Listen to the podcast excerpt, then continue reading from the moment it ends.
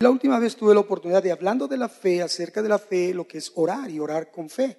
Entonces, el tema que di en aquella ocasión fue enseñándonos a orar a través de la escritura de Mateo 6, en donde nos habla acerca de la oración que es modelo, que no es un rezo para repetir, es un modelo de oración en el cual abundamos a encontrar en ella el deleite de conocer la voluntad de Dios y cómo debemos orar. En esta, en esta ocasión voy a abundar en cómo debemos orar. ¿Y cómo debemos orar, hermanos? Porque a veces no oramos de acuerdo a la voluntad de Dios. Y les pediría, tengo cuatro versos y un quinto más para poder entrar en este tema. Mm, voy a decir la cita, si me acompañas buscándola, pero tal vez te gane y si me ayuda la pantalla, será mucho mejor. Vamos a ver Lucas 18.1, bueno, voy a mencionar Lucas 18.1, donde habla Jesús y dice que refiere una parábola sobre la necesidad de orar siempre y no desmayar. La necesidad de orar siempre y no desmayar. Lucas 1.18. Esto es, hermanos, ponga atención en lo que le estoy diciendo. Resaltamos, orar siempre y no desmayar. La viuda que va con el juez injusto persiste hasta hallar misericordia de parte de él y se mueve donde prevalece y vence más la misericordia sobre el juicio. La segunda cita es Hechos 2.42. En esta cita se está hablando acerca de la incipiente iglesia primitiva y dice en esa, en esa porción que perseveraban en la doctrina de los apóstoles, en la comunión unos con otros, en el partimiento, partimiento del pan y en las oraciones. Yo quiero resaltar aquí la primera, las primeras dos palabras, y perseveraban, y las últimas, las oraciones. Porque este verso, esta porción, es una descripción muy compactada de lo que es el discipulado para nosotros. Habla de varias cosas, lo que es la doctrina, perseverar en doctrina, en comunión unos con otros, partimiento del pan y oraciones. Pero nos vamos a ir hacia la última parte, perseverar en las oraciones. Un tercer verso es Primera Tesalonicenses 5, 16. Y aquí, hermanos, dice, estad siempre gozosos, oren sin cesar, del 16 al 18. Oren sin cesar, dando gracias en todo, porque esta es la voluntad de Dios para con ustedes en Cristo Jesús. Entonces, resaltamos orando sin cesar. Tres versículos que nos hablan de cierta condición de la oración que debe de ser siempre sin desmayar, perseverante, que debe ser sin cesar. Un cuarto verso nos dice en Primera de Timoteo 2.8, Primera de Timoteo 2.8, lo que expresa la voluntad de Dios. La palabra de Dios, hermano, la palabra de Dios es la voluntad de Dios. Entonces, lo que expresa aquí es Dios. Dice, y quiero, quiero. ¿Quién lo dice? Dios. Quiero pues que los hombres oren en todo lugar. Entonces estamos conociendo la voluntad de Dios en esta porción. Quiero que todos los hombres oren en todo lugar. Dice, levantando las manos santas, levantando manos santas sin ira ni contienda. Esto es, oren en todo lugar y ya vimos que debe ser una oración siempre sin desmayar, perseverante, sin cesar y en todo lugar ya preparados para levantar manos limpias, sin algo que estorbe nuestra oración y sin ira ni contienda en el corazón. Es decir, que no ocupe nada un lugar antes que Dios en nuestro corazón. Vamos caminando en eso, hermanos. Termino con esta porción que es en la cual voy a abundar, que es Colosenses 4, versos 2 al 4. Ahí te espero, hermano, para que nos estacionemos un poco en esa cita. Colosenses 2, 4, perdón, versos 2 al 4. En esta, ya, ya llegaste por ahí, te voy a, la empiezo a leer. En la versión Reina Valera 60 dice, perseverad en la oración, velando en ella, con acción de gracias, orando también al mismo tiempo por nosotros, para que el Señor nos abra puerta para la palabra a fin de dar a conocer el misterio de Cristo, por el cual también estoy preso, para que lo manifieste como debo hablar. esta porción es extraordinariamente interesante y un modelo de cómo debemos orar. ¿Qué es lo que debemos orar y para qué debemos orar? Dice perseverar, dedicándonos a la oración, en, velando, siendo constantes en la oración para proclamar la palabra como se debe, ¿sí? Siendo agradecidos. Esta porción, hermanos, nos habla, junto con las otras, de la importancia de la oración. La gran importancia que tiene la oración en la vida de aquel que se dice ser discípulo de Cristo. Yo no digo creyente, yo no digo cristiano, sino del que dice discípulo de Cristo. Un grado de compromiso mayor, un grado de verdadera identidad con aquel que nos amó primero para que nosotros le amáramos. Y yo preguntaría, hermano, de acuerdo a estas cinco porciones, ¿oramos? Amén. Muchos dirán, sí oro, hermano, sí oro.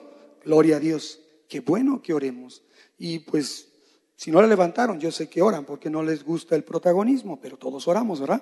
Amén. Pero hay algo que sí es seguro, hermanos. Si oramos o no, Dios lo sabe. Pero algo sí es seguro.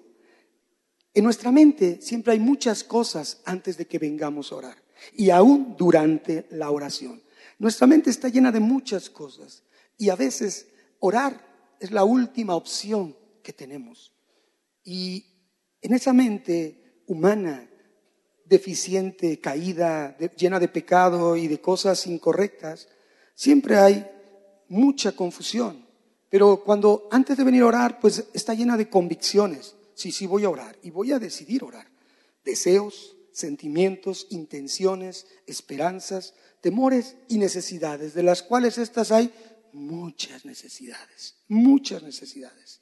Pero fíjense, muchas de esas cosas son inciertas, son inciertas. Y déjame decirte por qué, porque no permanecen en nuestra mente. Nuestra mente divaga mucho, nuestra mente camina mucho. Y cuando estás orando, empiezas orando una cosa y te vas siempre por otro lado. Camina tu mente. Y son inciertas, no son constantes, porque aún lo que hoy pides, mañana ya no te es prioridad, ni te es necesidad, y ni siquiera te acuerdas de lo que estabas orando, ni cómo, ni con qué intensidad probablemente orabas. ¿Sabes por qué?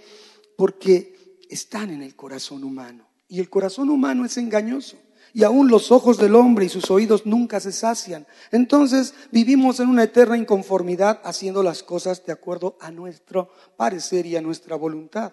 Por eso la dificultad al orar, por eso la dificultad. Entonces, por eso dice la palabra, pedimos y no recibimos, porque pedimos mal, porque no estamos enfocados en cómo pedir. Ahora bien, he hablado que la fe no nos habilita para ordenarle a Dios en nada, que queremos nosotros, porque siempre debe de estar la voluntad de Dios sobre cualquier deseo y sobre cualquier necesidad de nuestras vidas. Amén. Esto es algo importante. Óralo, escudriñalo, porque como digo, sé un buen bereano de Hechos 17, nunca creas lo que se dice aquí arriba. Ve y escudriña tu palabra. Amén. ¿Quién dice amén? Muy bien. Entonces, entendamos. Para orar para tener derecho a pedir algo, tenemos primero que tener una necesidad para pedir algo. Y tener necesidad y querer o pretender orar implica tener fe. Pero a veces nosotros lo hacemos solamente, la oración ocupa como un amuleto en nuestras vidas. Reitero, como dije hace rato, una última opción, un último recurso para ver si salimos del problema o para ver si existe alguna respuesta. Bien, entonces debemos de entender que el primer acto de fe que debemos comprender y asimilar es querer hablar con Dios. El primer acto de fe es querer hablar con Dios. Esto es orar, es tener un relacionamiento con un Dios que no vemos. ¿Ves por qué es un primer acto de fe? Vamos a hablar al aire, vamos a hablar a quién. No lo vemos, es el primer acto de fe. Y lo importante de tener ese acto de fe es que nos lleva a relacionarnos con Dios para conocerlo y para que Él nos conozca. Porque la oración es una comunicación, un diálogo que nos lleva a interactuar con Dios. Esa es la realidad. Tú oras y debes siempre orar con tu Biblia, porque Dios habla a través de tu escritura. Amén. Muchos hablan de Dios, pero pocos hablan con Dios. Y esto es bien importante, hermanos. Tener una conciencia de ser verdaderos discípulos del Señor para poder avanzar en nuestro caminar en Cristo. Entonces, ¿cómo creeremos si no oramos? Si no conocemos con el que interactuamos. Simplemente decir creo, eso no es válido, hermanos. La iglesia, tú y yo somos parte del cuerpo místico del Señor, su iglesia. Esto es una congregación donde estamos. Está en un templo y somos una congregación dentro de un templo, pero como iglesia pertenecemos a un cuerpo místico que está conjuntado por todas las congregaciones que hay en el mundo que se dirigen al verdadero Dios, porque no todas se dirigen al verdadero Dios. Entonces, la iglesia que se ajusta a una enseñanza bíblica es la que honra la doctrina del Señor la doctrina que Jesucristo nos vino a enseñar y la cual él mismo decía que no era su doctrina, sino que era la doctrina que el Padre le había enseñado. Entonces, esta iglesia que es bíblica, que se ajusta a una enseñanza bíblica, que honra la doctrina del Señor, debe de ser una iglesia que ora. Acabamos de pasar por el tiempo de oración. Y si nos presumimos o decimos que somos una iglesia que somos parte del cuerpo místico del Señor, en consecuencia debemos de ajustarnos a la enseñanza de la Escritura para orar. Y esto, hermanos, orar es un gran principio, es de gran necesidad, de gran importancia y de gran urgencia que nosotros lo tengamos muy claro. La oración es la base, la que sustenta la iglesia de Cristo, hermanos. Acabo de dar cinco porciones de la Escritura. Y la Biblia dice que donde tres cosas se hablan, se confirma. Entonces yo ya di más evidencia y podemos encontrar mucha más. Entonces, cuando nosotros tenemos este principio de honrar la escritura, la enseñanza bíblica, de acuerdo a, a lo que Dios establece, entonces vemos que Dios mismo se está comunicando, fíjense, Dios mismo se está comunicando con nosotros que creemos, porque estoy hablando a hijos de Dios. Estoy hablando a discípulos del Señor. Y, y creemos que Él se comunica a través de su libro, a través del libro de Dios, con esas palabras de Dios que están bajo la inspiración del Espíritu Santo, dadas a los hombres para mostrarnos cuál es la voluntad de Dios en nuestras vidas. Entonces, hermano, tenemos que orar lo que conocemos. ¿Y para qué oramos? nos lo dice la voluntad de Dios. ¿Para qué oramos? Para, y porque Él expresa su voluntad en la escritura. Porque ahí leemos siempre lo que Dios dice, no lo que el hombre dice. Por eso siempre debemos honrar la palabra de Dios y ninguna palabra de hombre. Entonces, si queremos orar de una manera bíblica, hermanos, debemos entonces orar en congruencia con la voluntad de Dios. Y esto es solamente que si queremos glorificarlo, debemos conocer y entender la palabra de Dios. Lo que la palabra de Dios nos está diciendo, cómo debemos orar. Y en Colosenses 4, 2 al 4 tenemos una porción más las otras que ya mencioné. Así que, hermanos, la buena noticia, debes estudiar. ¿Qué debes estudiar? Las escrituras para aprender lo que la escritura dice acerca de la oración. ¿Quién dice amén? Hermanos, es que si yo quisiera ir a arreglar un auto y no soy mecánico, créeme que en lugar de arreglarlo, lo voy a descomponer. Si yo quiero arreglar el aire acondicionado de este lugar y no soy experto en arreglar aire acondicionado, seguro que el domingo nos asamos. Si yo quiero arreglar la instalación eléctrica de, esta, de este lugar y no soy eléctrico, entonces seguro no tenemos ya energía eléctrica el próximo servicio. Pero los que hacen ese trabajo se preparan, estudian para hacerlo diligente y para hacerlo bien. Entonces, muchas veces decidimos y queremos orar por lo que de oídas habíamos oído, ¿no?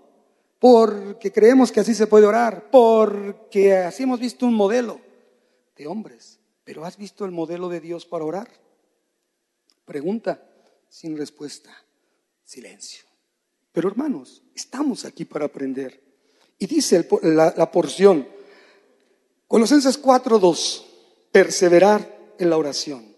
Y sabes, hermano, perseverar en la oración es un principio vital de todo discípulo de Cristo. Así nada más te lo pongo. Es vital perseverar en la oración. ¿Cómo debemos orar? Con tres, con tres en esta, en esta noche voy a hablar de tres condiciones, de tres aspectos. Perseverar, velar.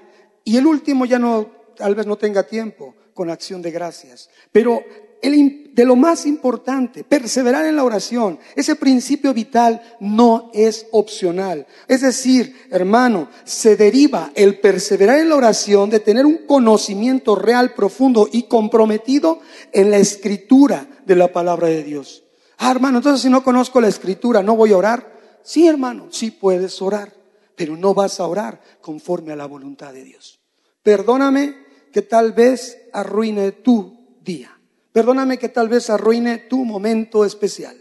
Si tú no tienes ese conocimiento profundo y comprometido con la palabra de Dios, tu oración no va a ser la oración efectiva que deba de ser o que tú quisiste que fuera.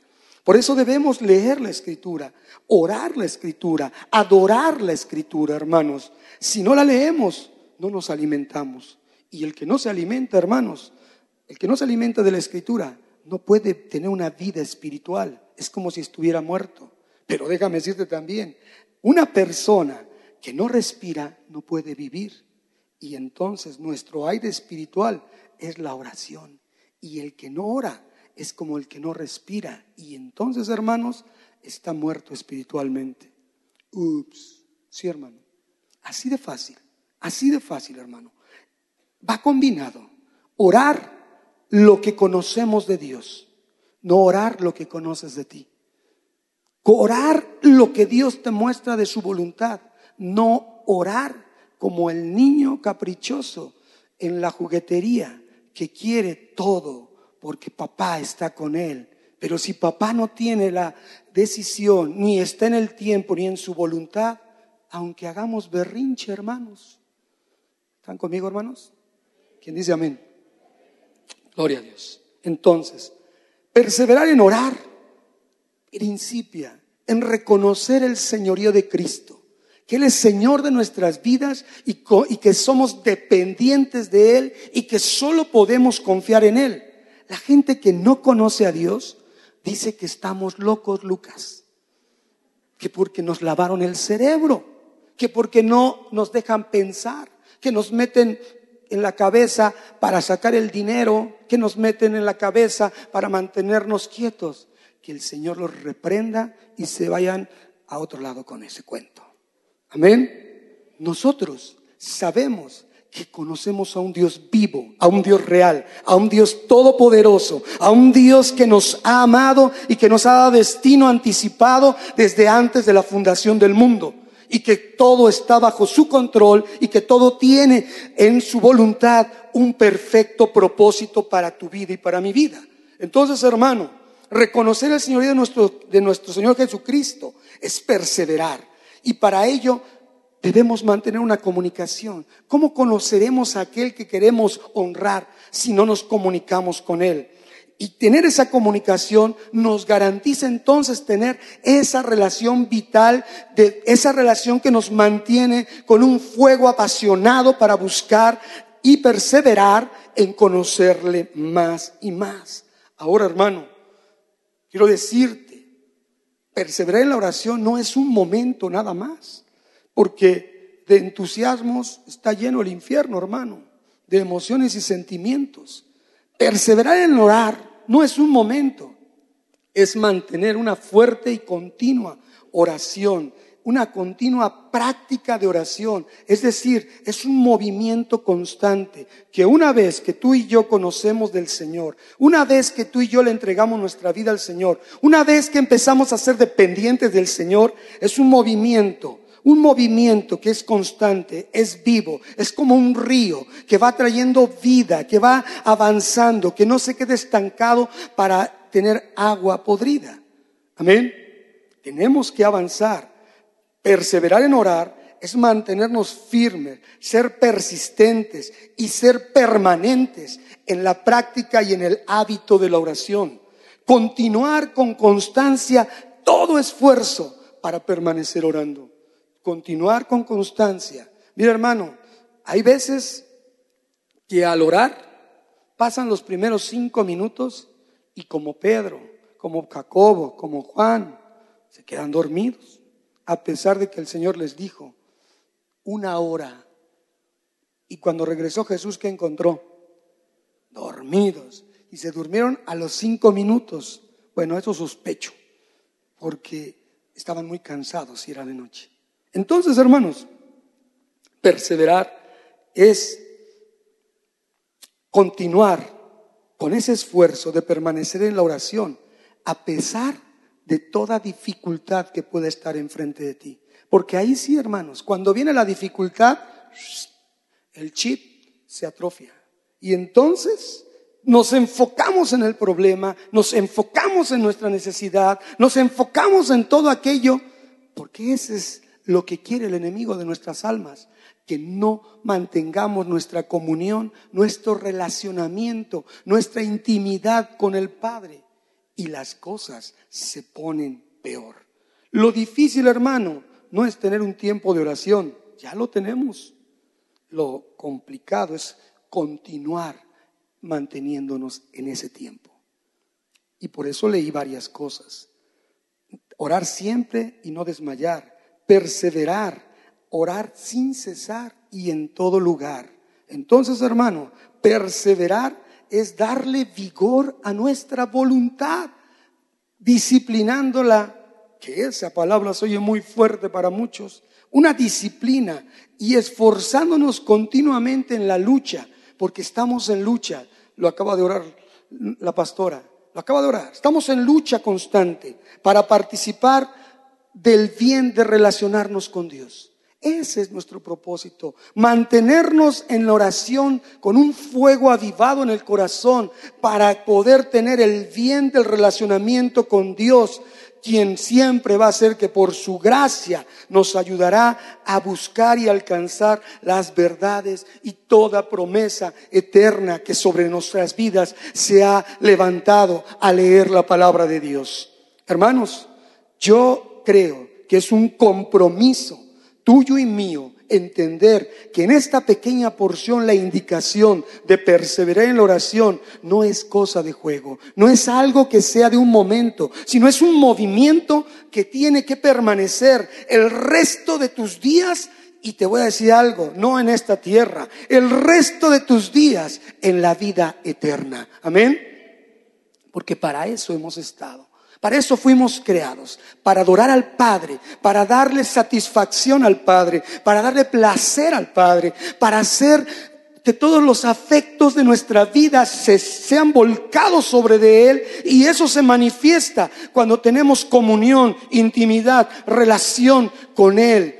Esa es la verdadera intención y el verdadero propósito de estar orando continuamente. El Señor está sobre nosotros, el Señor está con nosotros y el Señor está por nosotros. Lo menos que tenemos que hacer es aceptar su cercanía y buscar relacionarnos con Él en la mayor intimidad que podamos de acuerdo a nuestro amor y gratitud por Él. Amén.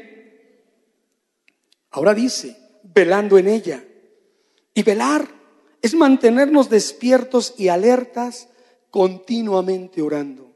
Mira hermano, si aquí tuviéramos un velador, que no lo tenemos, pero muy, muy recurrentemente en las fábricas hay veladores. Y yo recuerdo de una historia de un velador que lo corrieron porque se durmió. Dice, no, no entiendo por qué me corrieron. se durmió en su trabajo, estaba velando y fue la acechanza y entraron a robar. Entonces, hermanos, velar es mantener despierto todos nuestros sentidos, estar totalmente alerta. Y en el sentido de la oración es continuamente orando. Esto no habla de un momento, reitero, es un movimiento y es un estado del Hijo de Dios en todo tiempo, como lo decía la Escritura. Jesús dijo, velar y orar, velar y orar. Lo dijo a esos hombres cuando estaba en el huerto de Getsemaní. Mateo 26, velen y oren. Estas dos acciones tienen un, un relacionamiento especial. Uno al otro se complementan, velar y orar, orar y velar.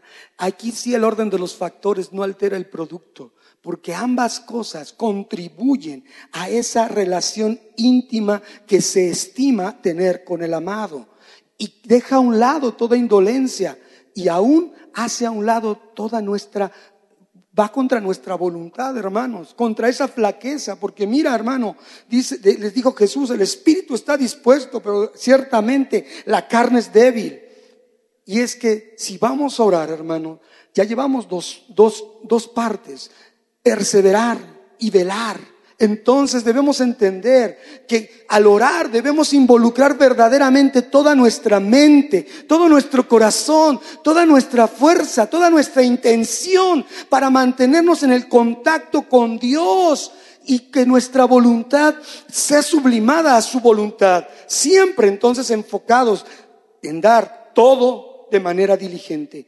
Debemos en ese momento de oración no reservarnos nada, no reservar nuestra fuerza, nuestra, nuestro corazón, hermanos, sino estar siempre vigilantes y prevenidos porque las acechanzas del enemigo están constantemente sobre nosotros. Estamos en guerra espiritual continuamente y tantito nosotros dejemos a un lado ese vallado de oración, hermanos, podemos encontrar la batalla más acérrima en contra de nuestras vidas y luego decir, ¿qué pasó? ¿Qué pasó? ¿Verdad? No debemos relajar, no debemos ser flojos en la vida de oración, hermano, ni descuidados para no dejarnos ganar por la carne, por el mundo y aún por nuestra propia voluntad, por el enemigo de nuestras almas, por aquellos que siempre están en contra de los propósitos de Dios. Te quiero decir que esto es un asunto de vida o muerte, donde debemos estar siempre despiertos, diligentes y apasionados por anhelar tener una sensibilidad espiritual en todo momento. Y eso solo se logra a través de, de tener contacto con Dios. No vamos a tener sensibilidad espiritual, hermano, juntándonos o andando con gente que piensa en la carne. Eso anula de nuestras vidas ese sentir espiritual. Y ¿sabes por qué debemos de ser apasionados? Para ser conocidos por Dios. Mateo 7 dice que se acercan hombres al Señor a decir en tu nombre, en tu nombre hicimos, en tu nombre aquello, en tu nombre. Pero ¿de qué sirve hacer si lo primero, que es el acto de fe, tener relacionamiento con Dios, no se completa en nuestras vidas? Ahí está lo difícil. Debemos estar en la condición espiritual correcta de anhelar la segunda venida del Señor. Hoy tenemos los beneficios de la primera venida. Jesús murió en la cruz, trajo libertad a tu vida y a mi vida. Vino a libertar cautivos, a quitar opresión de nuestras vidas, a poner en la cruz el acta clavada de los decretos que estaban en contra de ti y de mí, a exhibir públicamente al enemigo. Él hizo una obra gloriosa y poderosa. En ella nos deleitamos, en ella nos beneficiamos, en ella nos gozamos. Pero nuestra preparación en la oración tiene y debe de ser para estar listos en una actitud espiritual correcta y una actitud de nuestra persona para esperar esos beneficios de una segunda venida del Señor. Porque para eso nos dejó al Espíritu Santo. Para eso estamos dirigidos, para honrar la gloria del Señor, para honrar la obra del Señor. Entonces, hermanos, Debemos de andar en santidad de vida y de corazón. Y eso se logra orando, escudriñando, escudriñando y orando y combinando, orando y adorando la palabra. Solo tú y yo sabemos el grado de intimidad que tenemos para conocer lo que hablamos con Dios. Cuando oran muchos, oran siempre con el objeto de su necesidad en su mente y se olvidan de la fuente que es Dios. Se olvidan de quién es el proveedor de todas las cosas, Dios. Se olvidan de mencionarlo y solamente utilizan las últimas cinco palabras en el nombre de Jesús, como para ver si agarra fuerza y poder la oración, sin entender que al mencionar el nombre de Jesús estás declarando que se haga la voluntad bajo la autoridad, la persona y el poderío de Jesús. Eso declaramos. Tener conciencia de lo que hablamos nos lo dice encontrar en la escritura la voluntad de Dios. ¿Quién dice amén? Entonces debemos mantenernos orando siempre, firmes, siendo constantes, perseverantes y vigilantes, porque no podemos bajar la guardia. No podemos dejar que el enemigo gane terreno, hermano. No ignoramos las maquinaciones. Y siempre lo he dicho. Y anda como un gatito en la sombra que parece un león rugiente haciéndonos, pero ya está vencido. Sin embargo, el que baja la guardia escucha sus pensamientos del enemigo y empieza el deterioro de una fe empieza a bajar la defensa, la fortaleza, pero porque falta un relacionamiento, falta una intimidad. Por eso debemos orar perseverantemente y velando en la oración. Amén. Entonces, por nuestra condición espiritual debemos orar para ser celosos y procurar tener más gracia delante de Dios, para que en esa oración ferviente inteligente, estratégica, de pedir bien para poder recibir lo que Dios nos dice. Debemos de procurar tener más fruto en nuestras vidas y eso se da solamente a través de llenarnos de la semilla correcta. ¿Quién dice amén? Muchos dicen, es que no sé orar. Bueno, eso se le pasa a alguien que viene nuevo al Evangelio. Alguien que tiene un día, que tiene una semana. Está bien, pero aquellos que ya tienen meses, años. Aquellos que ya han terminado la escuela de liderazgo, aquellos que ya han pasado y que es que no, no me ponga a orar, hermano. Wow. Es que no sé cómo orar, es que no tengo que orar. Wow. Lo único que está diciendo a esa persona es que no lee su palabra de Dios. No lee la palabra de Dios. Amén. Porque cuando tú te llenas de la palabra de Dios, hablas las palabras de Dios. Y cuando tú actúas bajo lo que es la unción de Dios, actúas en el poder de Dios. Amén. Debemos ser persistentes entonces para llenarnos de ese poder del Espíritu de Dios y cuidar las cosas espirituales y fortalecernos en ellas. Y esto nos lleva a madurar en nuestra fe. ¿Y sabes qué es lo que no nos permite madurar en nuestra fe? El enfocarnos siempre en nuestras necesidades primarias y terrenas. Ay, hermano, ¿qué está diciendo? Entonces no debo orar por mi necesidad. Sí, claro, pero de acuerdo a la voluntad de Dios. De acuerdo a la voluntad de Dios. El enfoque de mantenernos en oración nos guardará de ser susceptibles a caer cuando estamos en batalla. Es decir, tienes que ir a la fuente de tu poder para mantenerte en vigor y victorioso ante cualquier batalla y dejar a un lado la forma cómoda de vida de una religión más, de la religión cristiana, sin tener aspiraciones por cambiar. No podemos vivir, no podemos vivir como discípulos de Jesús con nuestras fuerzas o con las mejores intenciones. ¿Por qué? Porque el mismo Jesús dijo, la carne es débil. Y el secreto que les dio a sus discípulos fue, oren, oren.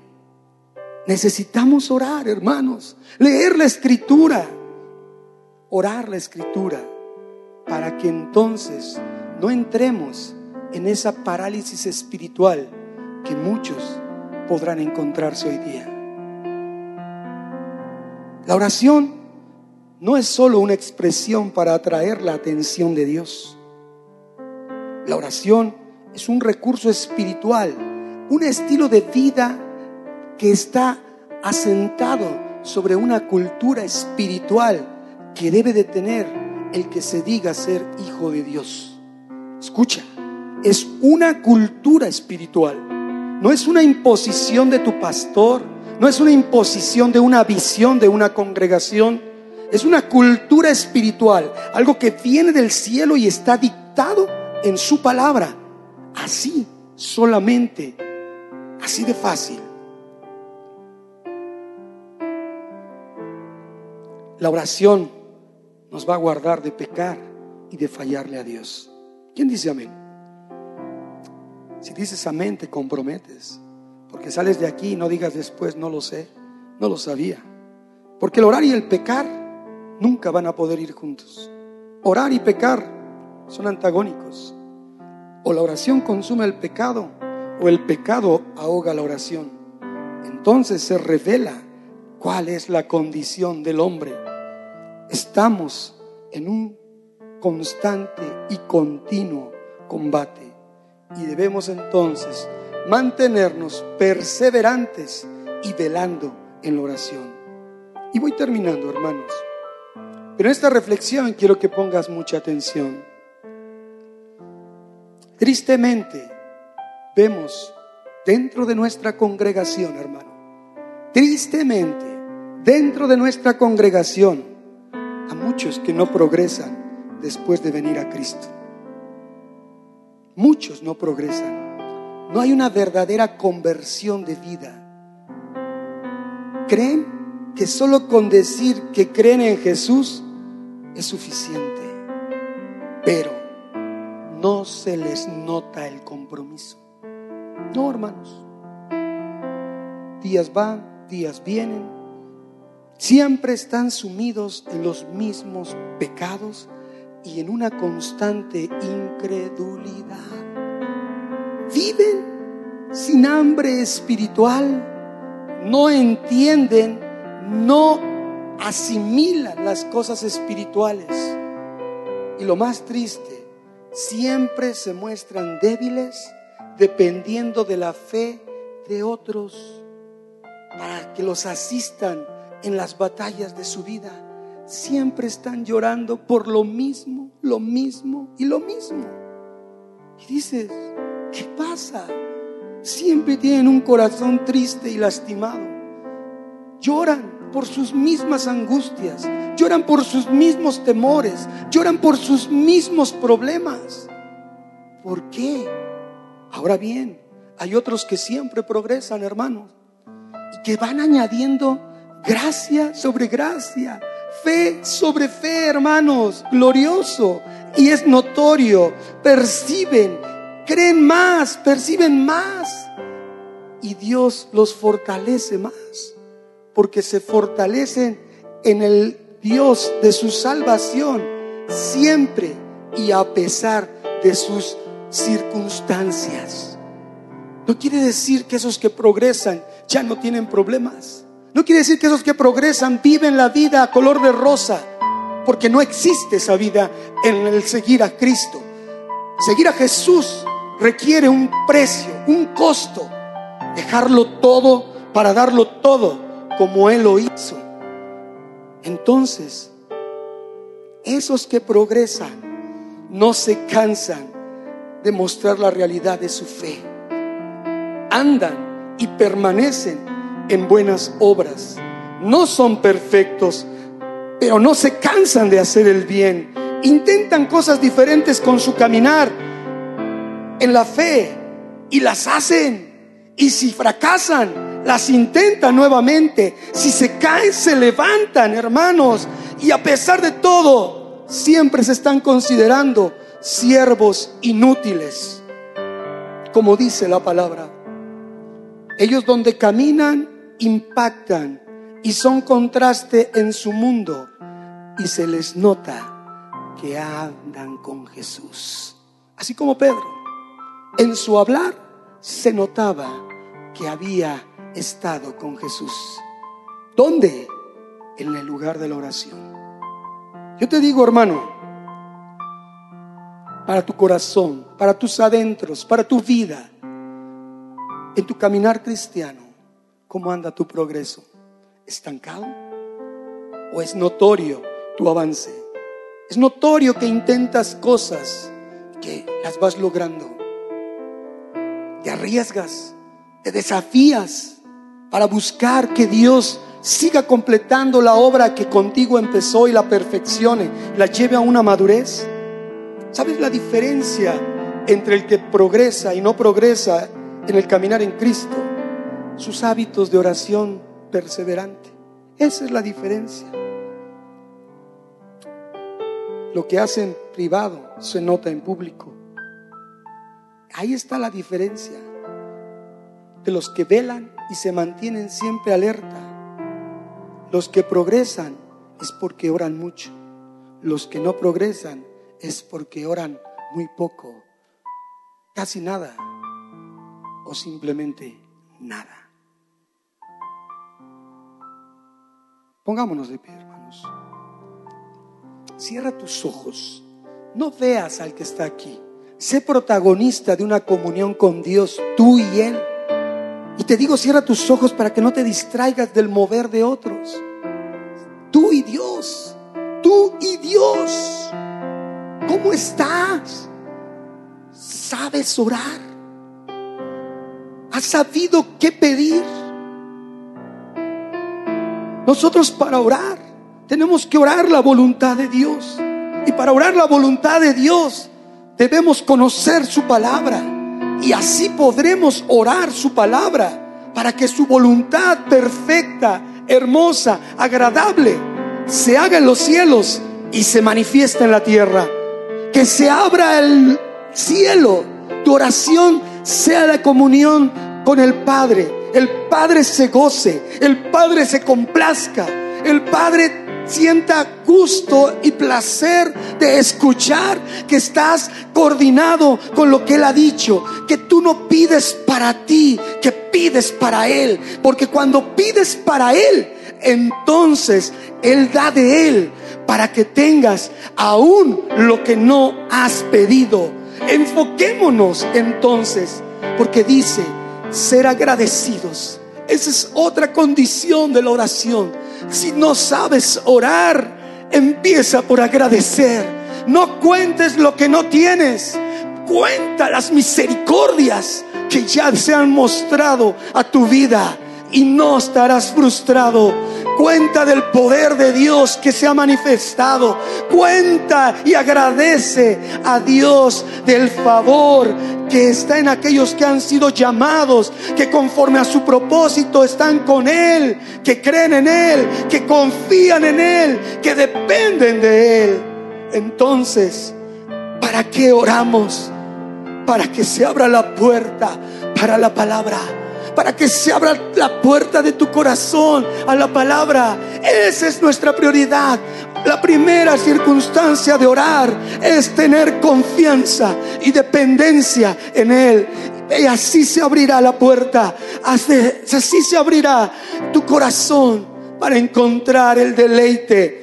Y entonces la palabra vendrá para que tú seas un portador de noticias, un verdadero portador con tu vida del misterio de Cristo, que Él mismo Dios se encarnó, se humilló, se hizo hombre, fue conocido de los hombres y fue levantado nuevamente a la diestra del Padre. Ese es el motivo de tu oración y mi oración, para que te, se manifieste como debes hablar la palabra, para que se manifieste cómo podemos y debemos hablar su palabra. Y esto es que orando siempre en la congruencia y alineados a su palabra, nos lleva a buscar persistentemente el reino de Dios y su justicia. Y la buena noticia es que todo lo demás, todo lo demás vendrá en una gloriosa y extraordinaria añadidura, porque Dios no se queda con nada. Dios no se queda con nada. Padre, te damos gracias. Te damos gracias, Señor, porque tú tocas nuestro corazón y nosotros queremos tocar el tuyo. Padre, permítenos alinearnos a tu voluntad. Oramos por escuchar tu voz. Oramos por entender, comprender tu palabra, la cual dice que lo único que debemos afanarnos es en entender y conocer tu palabra, porque esa es tu voluntad y eso es lo que tú quieres. Nuestro afán es conocerte a ti. Padre, bendice esta casa, bendice a cada persona, bendice cada corazón, Dios. En tu voluntad traerás a cada uno el deleite, en tu tiempo mostrarás tus misericordias y sabemos que todo es para que tú seas glorificado y tu honra sea permanente sobre nuestras vidas. Padre, te damos gracias. Y aquellas personas que nos visitan por primera vez, queremos darle la bienvenida, decirles que ustedes hoy escuchan algo tal vez diferente, algo que no habían oído, pero Dios les dice, Toco a la puerta de tu corazón. Cree en mí, cree en mí. En mí hay vida, vida eterna. Jesús dice, yo soy el camino, la verdad y la vida. Y nadie viene al Padre si no es por Él, por Jesús, Jesús de Nazaret. Hoy es un buen día para que tú rindas tu vida al Señor. Le digas, no he andado conforme a los caminos correctos, pero si hoy haces algo diferente, es reconocer el señorío de Jesús en tu vida y decirle que lo aceptas como tu Señor, como tu Salvador, que le das el trono de tu corazón y entonces vendrás a una vida nueva, a una vida de bendición y progreso espiritual y en añadidura material. Padre, bendice a tus hijos, llévales con bien, Haz que en ellos permanezca la semilla y produzca el fruto al ciento por uno. Te damos gracias, Señor, en el nombre de Jesús. Amén y amén. Gloria a Dios. Démosle un aplauso al Señor, hermanos. Y estamos despedidos. Que el Señor les acompañe.